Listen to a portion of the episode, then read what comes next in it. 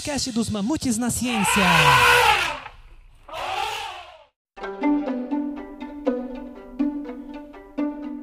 Olá, mamutinhas! Aqui é a Gabi e hoje trago para vocês um tema de física teórica que faz parte de uma das minhas linhas de pesquisa. Para conversar com vocês sobre o grafeno e suas propriedades, trouxe o Antônio Manesco, que é meu aluno de doutorado que trabalha com esse sistema em particular. Então, já deu para entender que hoje é dia de explodir a cabeça. Olá, Antônio! Oi, gente, como a Gabi falou, meu nome é Antônio, eu sou engenheiro físico, formado pela Escola de Engenharia de Lorena na USP. É, depois que eu terminei minha graduação, eu continuei é, na Escola de Engenharia de Lorena. Agora eu faço doutorado direto em engenharia de materiais, mas com bastante fronteira com a física teórica. Antes de começarmos a falar de física propriamente, gostaria de saber de você, Antônio, qual é exatamente a sua área de trabalho e por que, que você se interessou por ela? É, definir minha área de trabalho tem ficado cada vez mais complicado, mas de forma geral eu trabalho com física da matéria condensada. É, um ramo mais específico da matéria condensada é a física do estado sólido, que é, como o próprio nome diz, é a física que estuda o comportamento de sólidos. É, eu trabalho com propriedades eletrônicas de sólidos, mas daí é, são várias áreas diferentes. É, meu trabalho é principalmente voltado para a área de nanoeletrônica, mas uh, eu também tenho eh, começado a aprender uma coisa ou outra sobre espintrônica, sobre magnetismo. Então, a cada dia que passa, a gente vai se envolvendo em trabalhos novos e acaba ampliando um pouco a área. Uh, como eu me interessei por essa área, na verdade, uh, remonta lá desde o começo da minha graduação.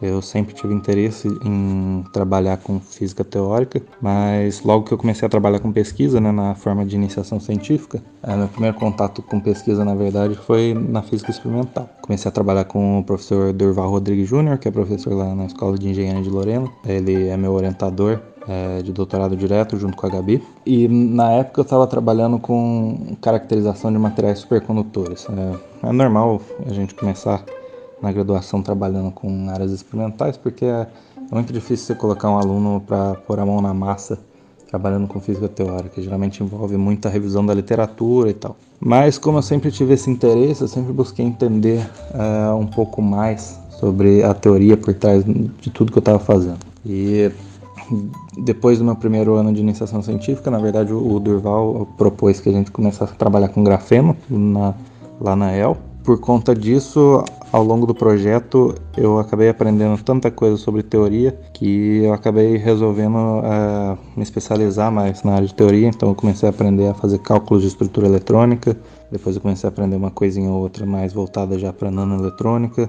Comecei a me envolver mais com essa área de simulação computacional de sistemas sólidos e isso foi durante a graduação, né? eu fui me aprimorando cada vez mais e mais é, com física teórica e depois no meu doutorado ficou bem natural de que eu queria fazer alguma coisa é, que tivesse uma interface boa com física teórica e computacional. Então, no meu doutorado, eu, na verdade, continuei trabalhando, continuo trabalhando com grafeno eu trabalho, na verdade, com fases topológicas em grafeno, mas não só em grafeno, em outros materiais também, mas principalmente voltado para grafeno. Esse é o tópico principal do que vai ser minha tese. E é, acho que é isso. Já falei um pouco sobre minha área de pesquisa, então não vou ficar repetindo.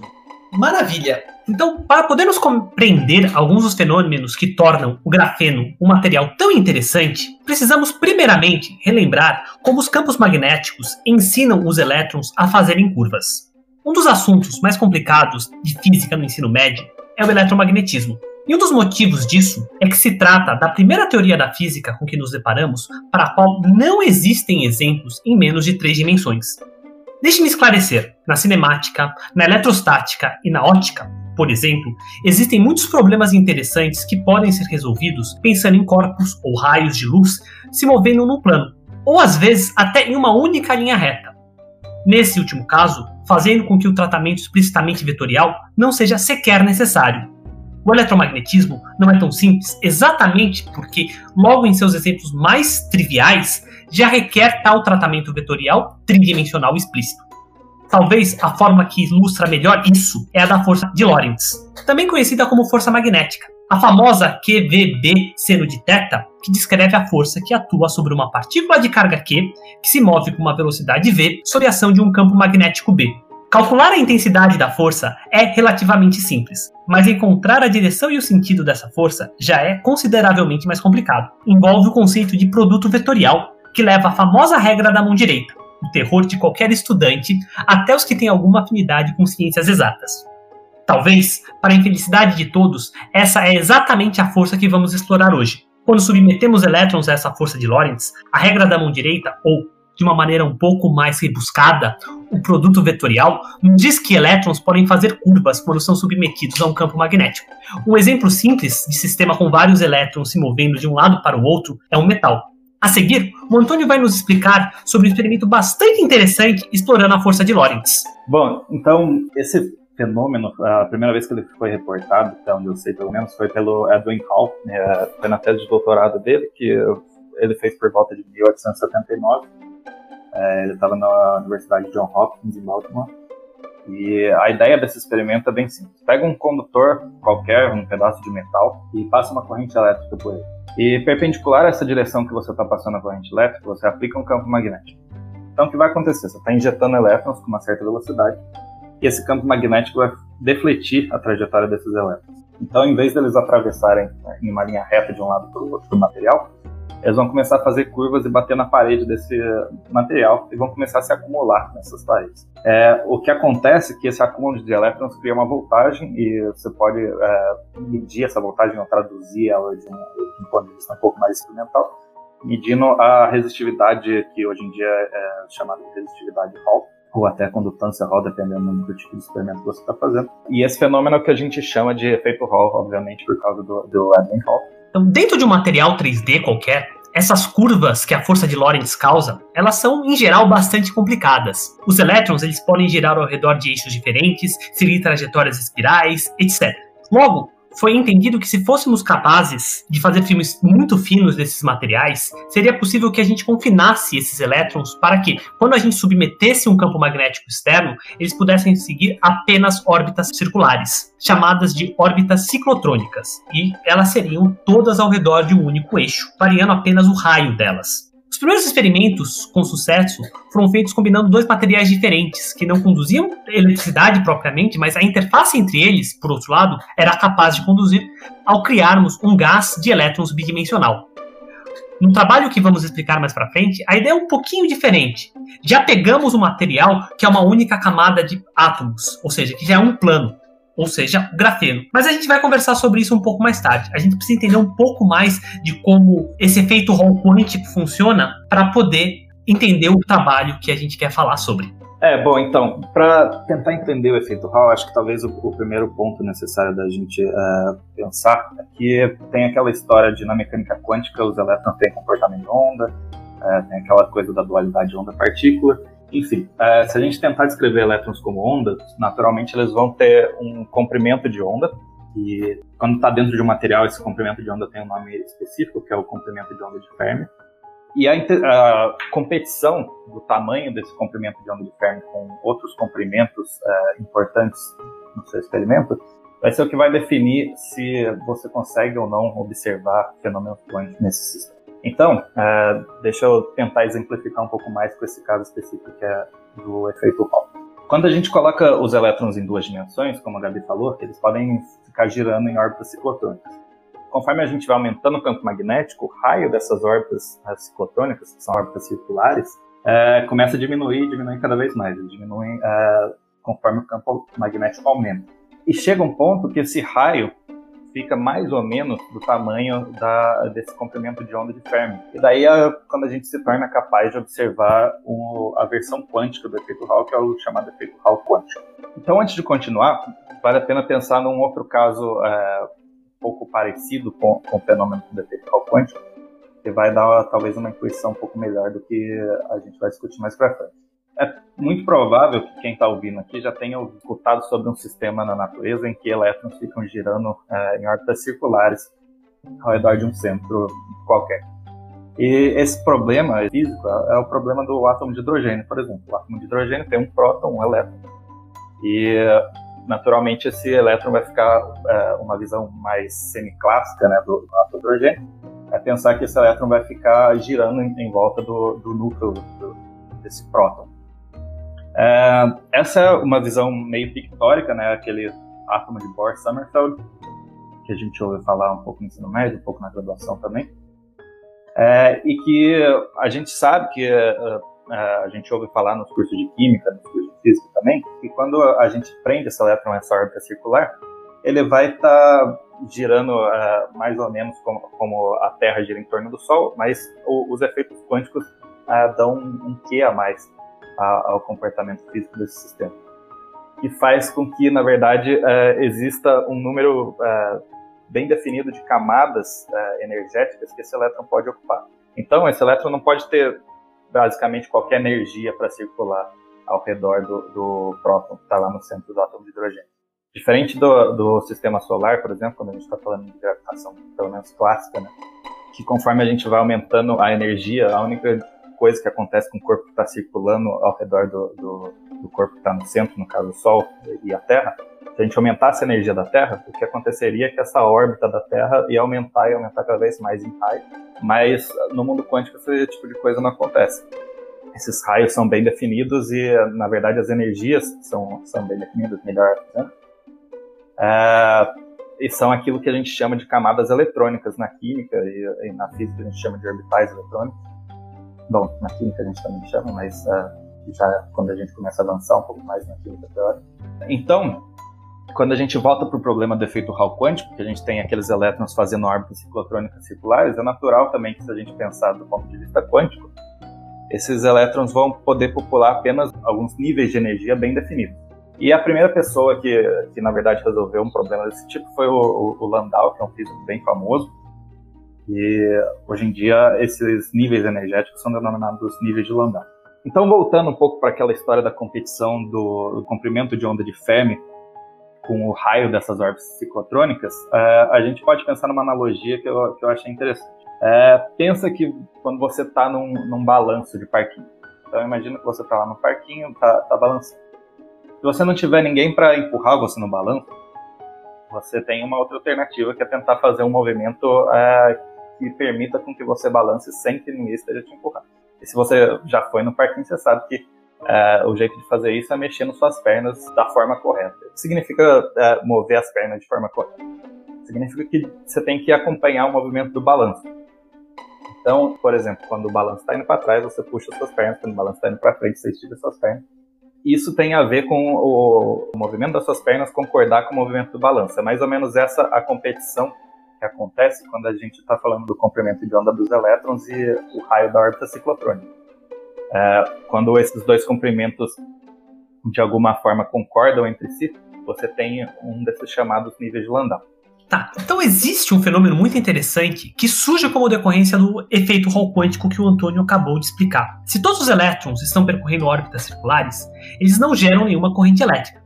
Basicamente, eles vão ficar presos para sempre em torno do centro dessas órbitas sem se movimentar efetivamente. Essa é, na verdade, a mesma ideia que explica o material isolante não conduzir eletricidade. Os elétrons de um material isolante estão presos na vizinhança dos núcleos atômicos. Mas o efeito Hall quântico é um pouco diferente. Se por um lado a gente não pode colocar uma parede no meio do caminho das trajetórias que um elétron faz ao redor de um átomo, por exemplo, o elétron do átomo de Bohr, por outro, a gente pode cortar o material. E com isso a gente acaba criando paredes onde não podem existir mais as órbitas ciclotrônicas do efeito Hall. E bem na parede aparece esse fenômeno que eu quero falar para vocês. Então, para imaginar e entender mais ou menos o que está acontecendo, pensa que você tem um elétron que está circulando no sentido horário numa dessas órbitas sincrotrônicas dos níveis de Landau. E aí o que, que você faz? Você vai lá e coloca uma parede sobre essa órbita. E imagina que o elétron está do lado esquerdo dessa parede. Se ele não pode passar pela parede, ele naturalmente vai bater. Só que, diferentemente do que a gente esperaria, ele não vai voltar, porque a força magnética vai continuar empurrando o elétron para girar no sentido horário. Então ele vai subir pela parede em vez de voltar no momento que ele bate. Repara que, mesmo que você deixe essa parede cheia de imperfeições, a força magnética vai sempre fazer o elétron rodar no sentido horário. Isso é uma coisa que a gente chama na física de quebra de simetria de inversão temporal. Mas a gente não vai entrar muito nesses detalhes. E o ponto é, mesmo que ele demore um pouco mais, o elétron sempre vai subir por essa parede. E a consequência importante disso é que a condução elétrica que é o, EV, o universo da resistência elétrica que o Antônio comentou, vai ser constante. E desde que você não aumente a energia do elétron para que ele acesse o próximo nível de Landau, ela não vai mudar. Ou seja, o que, que tá, a gente está vendo? É que o valor dessa condutância vai ser um número inteiro vezes uma quantidade física que é a carga do elétron ao quadrado sobre a constante de Planck. Esse número ele vai corresponder ao nível de Landau em que o elétron se encontra. Como eu disse, esse valor é constante, por pior que seja a qualidade do seu material. É sério, esse valor é tão, mas tão constante que ele está sendo usado na atualização do Sistema Internacional de Unidades.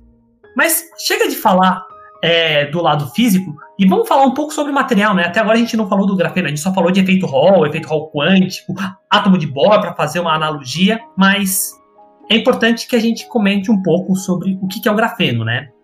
E como eu disse, nossa estratégia, ou a melhor estratégia do experimento que a gente vai tentar explicar daqui a pouco, foi usar um material muito fino, que é o grafeno.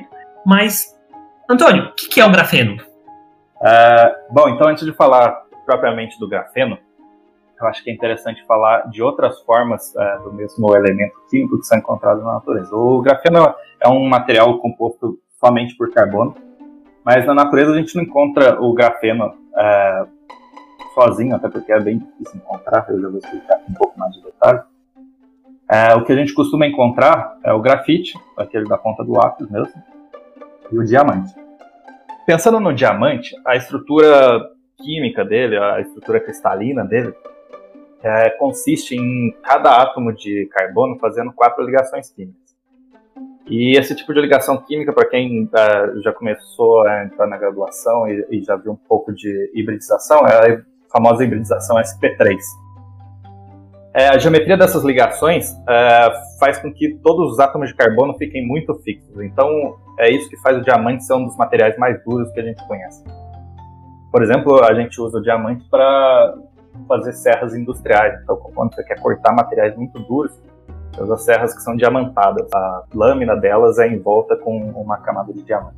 Agora, quando a gente pensa no grafite, a estrutura atômica, a estrutura cristalina é um pouco diferente. Em vez de fazer quatro ligações igual no diamante, no grafite a gente só tem três ligações químicas por átomo de carbono. E isso é o que a gente vê na química como hibridização sp2. Então, quando a gente faz isso, na verdade, a gente consegue arranjar todos os átomos de carbono de uma forma que eles fiquem num único plano. Só que o que a gente vê na, na, natureza não é um plano de átomos. A gente vê, por exemplo, um, um pedaço uh, de grafite, por exemplo, que tem na ponta do seu lápis. O que acontece é que o grafite é, na verdade, um monte dessa, desses planos de átomos uh, sobrepostos, um em cima do outro. Então é como se fosse um caderno, assim, com várias folhas, uma em cima da outra, formando o material. E como a ligação química só acontece na direção desses planos, uh, o que faz um plano grudar com outro é uma energia muito fraca chamada uh, de ligação de Van der Waals. Então, uh, essas folhas não estão exatamente bem grudadas, e é o que faz, por exemplo, quando você vai escrever com seu lápis, uh, a ponta dele deslizar tão fácil no papel. É, na verdade, isso que permite que você escreva, porque essa ligação é tão fraca que quando você passa o grafite em cima de uma folha, aquelas camadas de carbono vão ficando no papel e você vai gastando o seu grafite você tem que apontar o lápis, enfim. É, uma outra aplicação, digamos assim, do grafite, talvez você já tenha usado, por exemplo, quando a fechadura da porta começa a ficar ruim, começa a enterrar a chave, a gente costuma usar pó de grafite para lubrificar a fechadura. Porque o grafite é um lubrificante sólido, exatamente por isso. Você tem esses panos de carbono que podem deslizar muito fácil em relação aos outros. E no final das contas você acaba com um lubrificante em estado sólido. E daí a gente chega no grafeno. Então, lembra que eu falei que o grafite são várias folhas? O grafeno é uma única folha do grafite. Então, há um certo tempo atrás, eu imaginava que era impossível você isolar uma folha muito fina de átomo. Na verdade, é, uma das pessoas que ajudou a ter essa, essa visão foi o próprio Landau, dos níveis de Landau, do efeito quântico, e ele elaborou um, um, teorema que falava que era impossível isolar folhas muito finas de materiais. E a ideia disso é, você já deve ter visto alguma vez na vida. Pensa que você vai, sei lá, quando você vai guardar comida com papel celofane. O que acontece é que se você tentar deixar esse papel celofane, por exemplo, em cima da mesa, você vai ver que ele se enruga bem fácil. Ele, dificilmente ele vai ficar muito lisinho em cima da mesa. Por quê? Porque ele é tão fino que uh, ele acaba tendo tensões que, que, fazem com que ele se deforme sozinho. E era mais ou menos nessa linha o teorema que o Landau propôs, então as pessoas acreditavam, na verdade, que não fosse possível isolar uma única camada de átomos, porque ela não seria mecanicamente estável. Bom, mas isso não impediu o André Guy e o Konstantin Novoselov de, de tentar fazer isso. E, na verdade, eles fizeram de uma forma tão simples que quem está ouvindo pode, inclusive, tentar fazer em casa. O problema é que vocês não vão conseguir ver o grafeno, porque para isso vocês precisam de microscópios e tal, mas uh, produzir grafeno dá para fazer em casa. Deixa eu abrir um parênteses aqui. O André Guy foi a única pessoa na história, pelo menos uh, até a, a, gravação desse episódio, a ganhar um prêmio Nobel e um Ig Nobel. Uh, eu acho que o primeiro nome todo mundo já ouviu falar, o prêmio Nobel é bem famoso, mas o Ig Nobel já é um pouquinho mais desconhecido. O slogan do, do prêmio Ig Nobel é descobertas que primeiro fazem rir, depois fazem pensar. Ou seja, são geralmente coisas que é, estudos que são engraçados e, e, que depois falam, não, mas realmente tem um fundo de ciência aí que talvez a gente possa aproveitar. Ah, uma observação interessante é que esse ano o, o nosso presidente foi agraciado junto com vários outros líderes políticos é, com o Nobel na área de educação médica pelo efeito mais imediato sobre a vida e sobre a morte do que cientistas e médicos durante a pandemia agora. É, a gente viu que os políticos têm muito mais influência nas pessoas, muito mais influência na vida e na morte das pessoas do que os cientistas e médicos, que raramente são ouvidos e seguidos com o mesmo fervor. Mas deixando política de lado, é, o prêmio que o André Gain ganhou foi na área de física, e ele fez isso mostrando a resposta diamagnética da água fazendo um sapo flutuar com um. Então, a ideia é o seguinte, todo mundo já imaginava que a água fosse diamagnética, só que ainda não tinha nenhuma evidência experimental disso. E se você assistir, na verdade, a própria palestra do, do André Gain sobre o, o, prêmio Nobel, ele comenta sobre quando ele ganhou o Ig Nobel. Eles tinham uma brincadeira que eles faziam que era, se eu não me engano, era a sexta-feira da ciência, alguma coisa assim. E eles faziam experimentos aleatórios no laboratório deles. E numa dessas, eles tinham um eletroímã, né, que já estava parado há muito tempo, eles resolveram é, botar esse eletroímã para funcionar. E eles resolveram jogar um sapinho dentro desse eletroímã. Um sapinho, não, né? Uma, uma pererequinha. E vocês podem até procurar no YouTube, tem vídeo disso. Acontece que, é, como a maior parte do corpo é, dos seres vivos é constituído por água, o fato dessa perereca flutuar na presença de um campo magnético significa que ela teve uma resposta diamagnética, ou seja, a água respondeu diamagneticamente, fez ela flutuar. Bom, isso já dá uma ideia de que o, o André Gain era um cientista assim que fazia coisas um pouco inusitadas. E a ideia que eles tiveram para separar as folhas de grafite não foi menos inusitada do que isso não. A ideia deles foi simplesmente pegar uma fita adesiva e tentar separar as camadas de essas folhas de grafite uma da outra. O, o que acontece, bom, deixa eu tentar explicar mais ou menos o experimento. Lembra que eu falei que a, a ligação entre eles é muito fraca, inclusive a gente usa isso para lápis, para lubrificante estado sólido. Então, a ideia é você pegar um pedacinho de grafite, colocar em cima de uma fita adesiva, aí você gruda outro pedaço de fita adesiva em cima, e quando você abre esses dois pedaços, você vai ter um pedacinho menor de cada lado.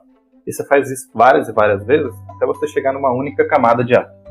Esse experimento, é, a primeira vez que ele foi reportado, se eu não me engano, foi em, por volta de 2000, e rendeu para eles o Prêmio Nobel de 2004. E, inclusive, o método que eles desenvolveram, esse método da fita adesiva, é, na verdade, usado até hoje por vários grupos de pesquisa, porque até hoje ele ainda é o método mais eficiente que a gente tem para produzir grafeno de alta qualidade. É, dá, inclusive, para imaginar que isso é um problema do ponto de vista de aplicação porque se é o melhor método que a gente tem para fazer grafeno é usando uma fita adesiva, é, dificilmente a gente vai conseguir fazer isso em larga escala, né? Começa a ficar um pouco inviável. Existem sim alguns métodos de fazer grafeno em larga escala, mas eles não geram amostras de qualidade tão boa. E se você já ouviu falar um pouco sobre eletrônica, uh, os níveis de qualidade de, de materiais com aplicação para eletrônica geralmente são muito, muito altos. Então a gente não tem nenhum método que seja capaz de tornar grafeno um material promissor para eletrônica. Mas depois a gente pode falar um pouco mais sobre isso. É, Gabi, fala aí mais alguma coisa que o grafeno tem de interessante. Bom, e o que tem de tão interessante numa folha de carbono?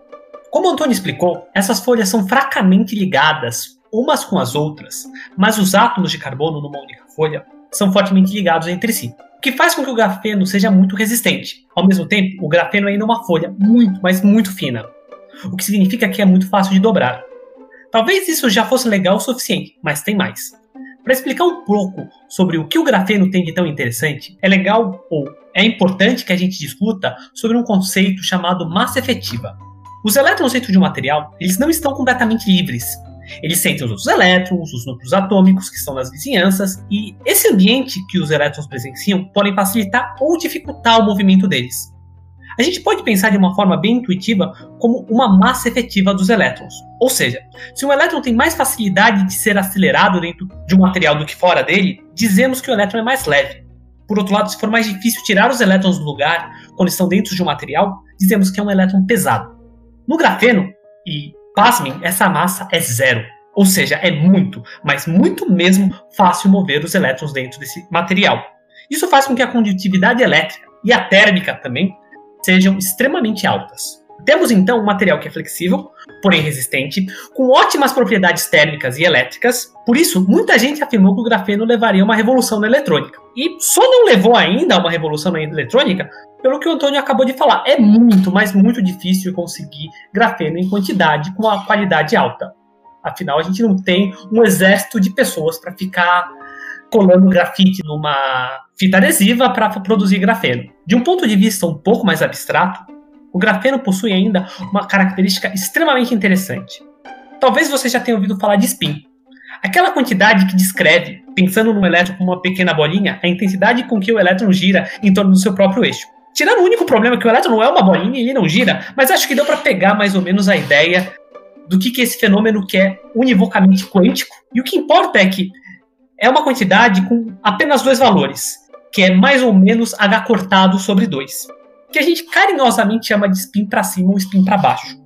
O que acontece no grafeno é que, além dessa característica spin, ele tem outras duas que são tipo spin e são chamados de subrede e vale. Eu sei, é muito abstrato, mas resumindo, os elétrons no grafeno têm três tipos de spin.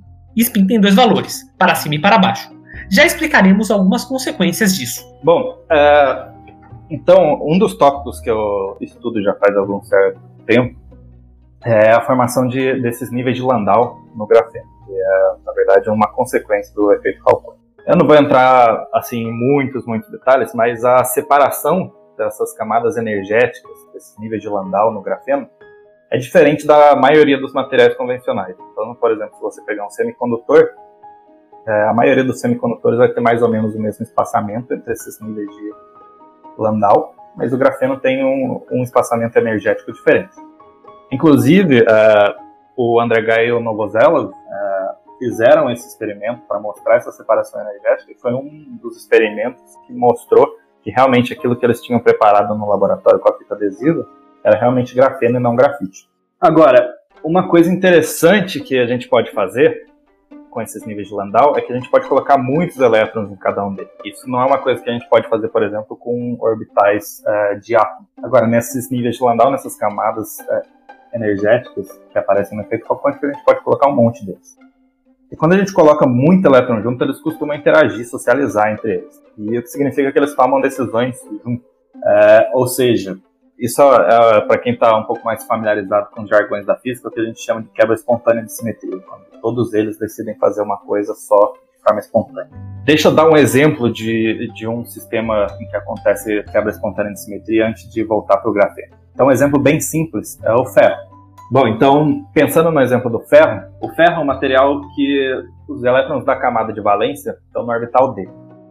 E esse tipo de orbital cabe uh, você pode colocar dentro desse tipo de orbital até 10 elétrons.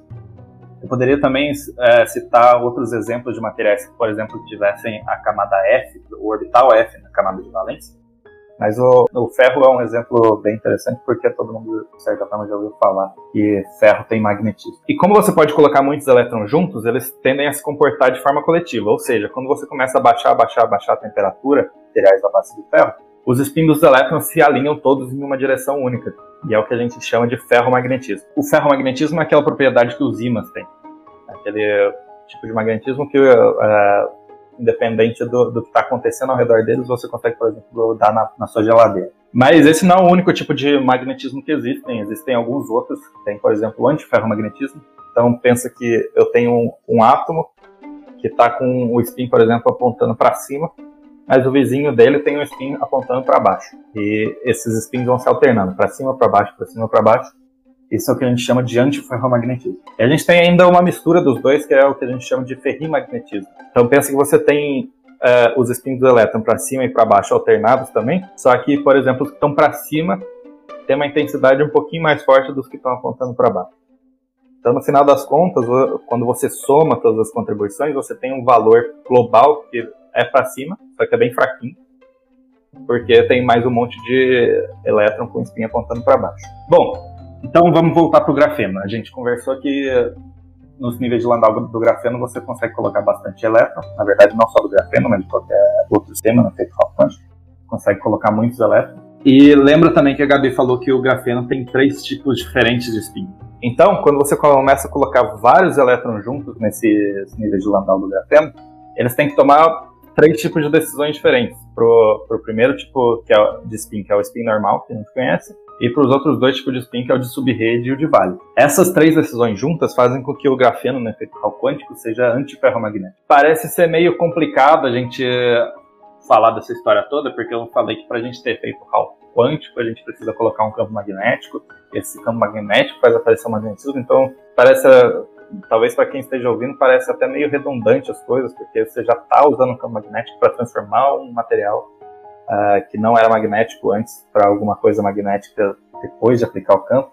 Então, vamos tentar discutir uma outra forma alternativa, que é inclusive a forma alternativa que a gente siga no trabalho nosso, que a gente vai comentar mais para frente. Então, voltando um pouco lá para o começo da nossa discussão, eu comentei que um campo magnético é capaz de defletir os elétrons.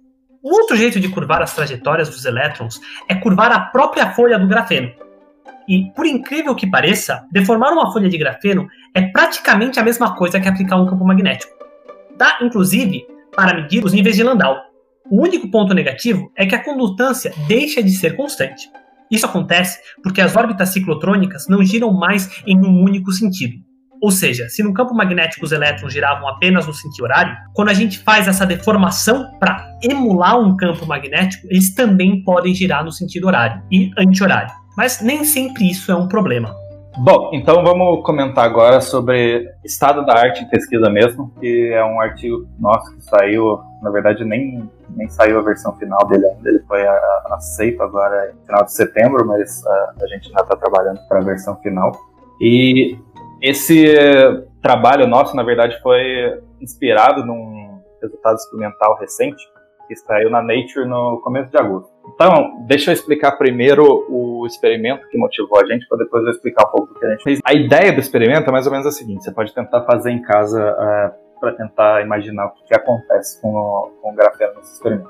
Pega uma folha de papel e coloca ela em cima da sua mesa. Aí, nas duas extremidades dessa folha, você coloca as suas mãos, uma em cima de cada uma das extremidades. E daí você aproxima as suas duas mãos. De certa forma, você vai gerar uma tensão nessa folha e você vai ver que ela vai se curvar para cima, ela vai ficar meio ondulada para cima. Isso é um fenômeno que a gente chama de flambagem. É, o que acontece é que esse pessoal conseguiu flambar uma folha de grafeno, que é uma coisa já bem é, complicada de se fazer. Né? Imagina que você não pode colocar as duas mãos em cima da sua folha de grafeno, porque essas amostras é, que você consegue fazer em laboratório com esse método da fita adesiva geralmente tem alguns microns de tamanho. Isso se for muito grande, né? Micron já é uma coisa bem, bem grande, pensando nas escalas desses experimentos. Então, conseguir flambar uma folha de grafeno já não é uma coisa trivial. Mas o que eles descobriram é que eles flambaram ela fazendo uh, um ângulo entre, entre as duas mãos, digamos assim, que acabou criando uma ondulação nessa folha. E essa ondulação, na verdade, é periódica. Então a gente acabava, se você olhar o, o artigo, você consegue ver algumas imagens que mostram que essa ondulação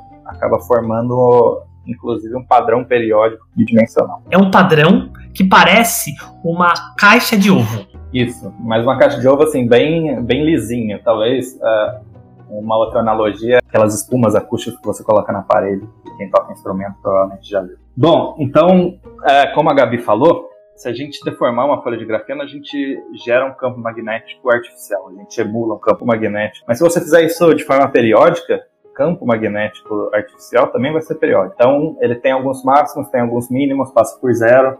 É como se fosse uma onda estacionária. É, e esse grupo fez não só isso, mas também mediu a formação de níveis de Landau usando uma técnica que chama espectroscopia de tunelamento. Então, deixa eu tentar explicar rapidinho essa técnica. Funciona a partir de um microscópio que se chama microscópio é, de tunelamento. Esse microscópio tem basicamente uma ponta metálica e essa ponta metálica vai tentar passar uma corrente até essa ponta para o material que está próximo dela. Então, é, é, mais ou menos como se fosse aquelas agulhas de vinil, mas a, a, agulha não chega a encostar no material, ela chega muito perto. E o que acontece é que, pela corrente elétrica que passa entre essa ponta do microscópio e o material, você consegue medir, por exemplo, quantos elétrons tem para cada uh, valor de energia. Ou seja, você consegue medir as camadas eletrônicas uh, do material. Então você consegue observar realmente a posição desses níveis de Landau, posição energética. A primeira vez que esse experimento apareceu uh, foi no Archive. O Archive, para quem não sabe, é uma plataforma de pré-prints. Então são por exemplo, quando você finaliza um artigo, mas você ainda, não, ainda vai submeter ele para revista, ou já está para submeter, mas você quer garantir que ele esteja público antes, inclusive gratuito, porque a maioria dos serviços científicos não é gratuito, é, você coloca nessas plataformas de pré-print, o Archive é uma das mais famosas delas, pelo menos para física, eu risco dizer que na verdade é a mais famosa delas. Apareceu em abril de 2019, artigo pela primeira vez para para pensar nas datas aqui, eu falei que esse artigo foi publicado agora em agosto de 2020. Então, de abril de 2019 para agosto de 2020, eles estavam nesse processo de aperfeiçoar um pouco os experimentos, é, brigar com as revistas para tentar convencer de que realmente não tinha nada de errado com o experimento deles, enfim. É um processo bastante longo. E na época a gente tinha acabado, eu, a Gabi e o Derval, tínhamos acabado de publicar um artigo sobre níveis de Landau em grafeno. É, então eu estava com muita, muita dessas ideias frescas na minha cabeça. E quando eu olhei esse artigo, eu pensei, ah, interessante, pode ser que a gente tenha um desses fenômenos coletivos que eu comentei com vocês. Porque a gente tem um campo magnético, vai ter níveis de Landau, esses níveis de Landau vão acumular muitos elétrons, então tem a tendência de levar uma quebra espontânea de simetria. E aí eu comentei com os meus orientadores, que é a Gabi e o Durval, e com um colaborador nosso que trabalha na Aalto University, na Finlândia, para a gente estudar no, esse tipo de problema. E na época também, um aluno de graduação estava começando a estudar esse tipo de coisa comigo, é, é o Du, o Eduardo Ribeiro, também é, é lá da Escola de Engenharia de Lorena. Na verdade, ele estava interessado em estudar um pouco sobre a fronteira entre relatividade geral e o grafeno deformado. Então, deixa eu fazer uma parênteses aqui rapidinho. Para quem já ouviu falar em relatividade geral, é basicamente uma teoria para gravitação que estuda deformações no espaço-tempo. Quando você deforma grafeno, você também tem um sistema é, em que elétrons estão caminhando e são deformados. Então, tem como fazer várias analogias entre elétrons se movendo no espaço-tempo da relatividade geral e elétrons se movendo numa folha de grafeno deformada. Então ele acabou entrando também com a gente para aprender um pouco mais sobre esse sistema. Depois de muito tempo fazendo simulações, tentando entender melhor, eu também estava começando a aprender sobre como fazer simulações de sistemas magnéticos. A gente entendeu que o sistema se comporta como um, uma fase, ele tem uma fase ferrimagnética, que é aquela fase que os spins se alternam de um lado para o outro, mas numa direção é um pouco mais forte que no outro. E a gente colocou o nosso resultado no archive em março de 2020, ou seja, quase um ano depois que eu vi esse artigo. Então, durante esse ano, a gente estava aprendendo a fazer as contas, rodando um monte de simulação, escrevendo código, várias coisas desse tipo. Foi bem interessante que, um pouco depois que a gente colocou esse artigo no archive, em junho de 2020, já agora, eles atualizaram aquele artigo que eu comentei que eles publicaram em março de 2019, aquele grupo experimental atualizou o artigo deles, mostrando evidências que os elétrons nesse sistema realmente se comportam de forma coletiva, e foi completamente de acordo com as previsões teóricas que a gente estava fazendo na época. Então foi bem legal porque as coisas acabaram se juntando uh, nesse ponto, e se juntando, que eu digo, a gente, claro que geraram dois artigos diferentes, mas o, a teoria e o experimento bateram bem legal nessa época e eu fiquei bem feliz de ver que é, os dois resultados realmente mostraram basicamente a, a mesma previsão. Então, agora que a gente explicou um pouco da física do grafeno e das suas peculiaridades, vamos fazer uma outra coisa que os cientistas também são bons, que é fofocar. Antônio, como é que é o seu dia a dia de trabalho? Bom, então, é, eu acho que eu já acabei meio que comentando isso na última fala minha. O meu dia, na verdade, começa checando o archive. A primeira coisa que eu faço é abrir o archive, dar uma olhada em tudo que tem de novo. Então, para vocês terem uma ideia, eu imagino que por dia o archive tenha cerca de 50 a 100 artigos novos, pelo menos na minha área, que é de matéria condensada. Tem mais várias outras áreas, então vocês imaginam que esse número, na verdade, é bem maior quando você pega o archive inteiro. É, eu costumo dar uma, dar uma olhada, claro que eu não leio todos esses 50, 100 artigos por dia, porque eu tenho mais coisas para fazer, mas pelo menos dou uma olhada no título deles, tento ver o assunto. Quando é algum assunto que me interessa, eu leio o resumo, e às vezes, se eu me interesso ainda mais, é, eu sigo em frente leio o artigo inteiro. Isso geralmente costuma dar muitas ideias boas, ou de resolver problemas que estão em andamento, ou às vezes dão ideia para problemas novos, como por exemplo esse experimento que eu comentei é, acabou surgindo de um dia desses. Eu estava checando o archive e esse experimento e, e, achei que valia a pena investir um pouco de estudo em cima dele. Bom, depois que eu checo o archive, daí depende muito do meu dia. Mas ainda mais agora, no período de pandemia, eu tenho reuniões quase o tempo todo. É, eu não comentei isso no início do podcast, mas eu, eu acabei de passar um ano na Holanda. Estava trabalhando com um grupo lá da, Delft University of Technology. Lá eu estava trabalhando com nanoeletrônica, eu trabalhei bastante com programação e como simular transporte eletrônico em sistema. É, nesse ano acabei também, foi o ano que saiu esse artigo que eu acabei de comentar, então também estava aprendendo um pouco mais sobre magnetismo, esse tipo de coisa.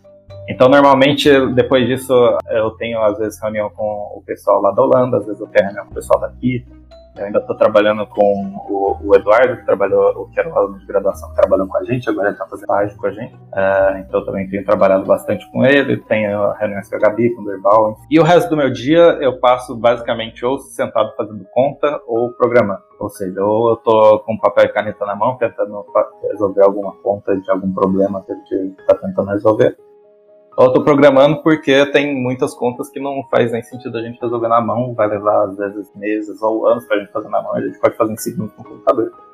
Então vale a pena investir um tempo, escrever um código que vai resolver o nosso problema e rodar um monte de simulação, tentar entender melhor. É, só para dar uma ideia para as pessoas, a diferença de fazer contas na mão e fazer contas no computador. Quando a gente faz contas na mão, a vantagem é que a gente tem o que a gente chama de resultados analíticos, né? que é realmente uma equação que vai descrever um problema, ou uma expressão que vai dar para a gente o resultado que a gente quer. É, quando a gente resolve os problemas no computador, não estamos restritos, obviamente, mas no meu caso, a maioria dos problemas que eu resolvo são numéricos, ou, como o próprio nome já indica, é, cálculos numéricos geralmente dão resultados numéricos. É, é um pouco diferente quando a gente vai fazer análise de resultados numéricos, porque a gente não tem uma expressão que a gente pode considerar vários parâmetros diferentes. A gente quer o comportamento, a gente tem que rodar o cálculo várias vezes e ver, por exemplo, como uma função se comporta, ou como um sistema está se comportando por exemplo, na aplicação de campo magnético, enfim.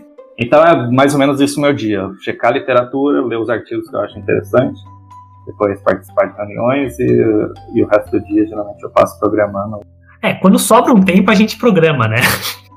O resto é ou burocracia ou reunião e às vezes nem sobra tempo para ler tanto a literatura quanto a gente gostaria. Mas o episódio aqui já está se delongando bastante, eu acho que a gente chegou num ponto que espero que vocês estejam maravilhados com grafeno e a física dele, e que queiram trabalhar nessa área tão fascinante. Então acho que é natural perguntar agora para o Antônio como que faz para entrar nesse clubinho. Bom, trabalhar com pesquisa, principalmente no Brasil, bom, na verdade no mundo inteiro, pra, a porta de entrada é a universidade. Então, é, em primeiro lugar, obviamente, é, você precisa ter uma, é, de alguma forma uma filiação com uma universidade, seja como aluno, professor, pesquisador, seja lá o que for. E geralmente o primeiro contato dos alunos com ciência, pelo menos aqueles que já entendem que querem ciência quase que desde o começo da, da graduação, é por meio de uma iniciação científica.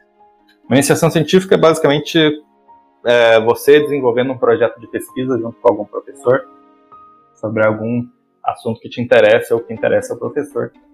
E geralmente é uma fase que você vai mais aprender do que realmente fazer pesquisa de ponta. É óbvio que em alguns casos acontece de você estar aprendendo enquanto você resolve um problema que realmente é um problema em aberto na ciência. Mas isso não é tão comum. Uh, depois disso, uh, o normal é você fazer uma pós-graduação, que daí é quando você realmente vai começar a fazer pesquisa no nível mais estado da arte. Então, você pode ir para o mestrado, dependendo do caso, você pode pular o mestrado e fazer um doutorado direto, que foi o que eu e a Gabi fizemos, por acaso.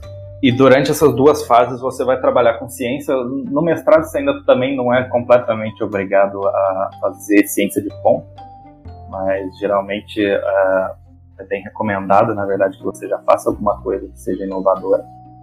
E daí no doutorado você não tem outra opção. A tese de doutorado tem que ser alguma coisa inovadora em ciência, então você não tem para onde fugir. Precisa fazer alguma coisa que seja original.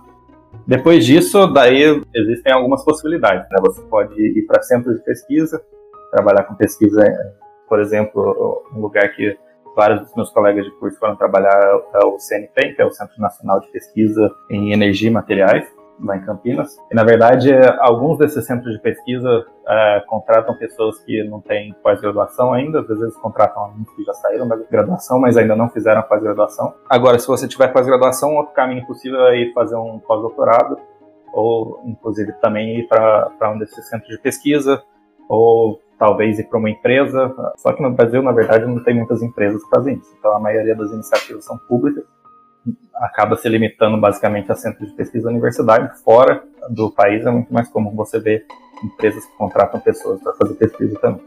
Então a gente está se aproximando do final do episódio e chegamos na fase do MamoCast Recomenda. Para aprender, a gente vai recomendar hoje o canal no YouTube Física e Afins, da maravilhinda Bibi Bailas, o canal da Stephanie Werner e o blog do Antônio, né? O link vai ficar na descrição do episódio. E para se divertir, a gente vai recomendar alguns programas, dois da Netflix e um filme na Amazon Prime, que é o Explicando na Netflix, o ônibus espacial Challenger também da Netflix e o filme Hawking da Prime Video. As nossas mídias. O que você acha disso? Escreve pra gente nas nossas redes. O nosso Curioscat é Mamute Ciência, é anônimo. O nosso e-mail é mamutesnaciencia.gmail.com. O nosso Instagram é Mamutes na Ciência. O nosso Twitter é Mamute Ciência. Música, por mim. Pauta, pelo Antônio por mim. Arte e edição, pela Rebeca e pela produção. Espero que vocês tenham gostado bastante do tema de hoje. Foi um prazer enorme falar sobre física com você, Antônio.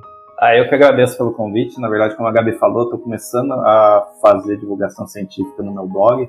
Então, eu gostei muito desse convite. Foi legal porque, na verdade, me colocou bem fora da, da minha caixinha aqui, de tentar fazer divulgação científica sem nenhum gráfico, sem nenhuma figura. Isso, para mim, foi bem desafiador.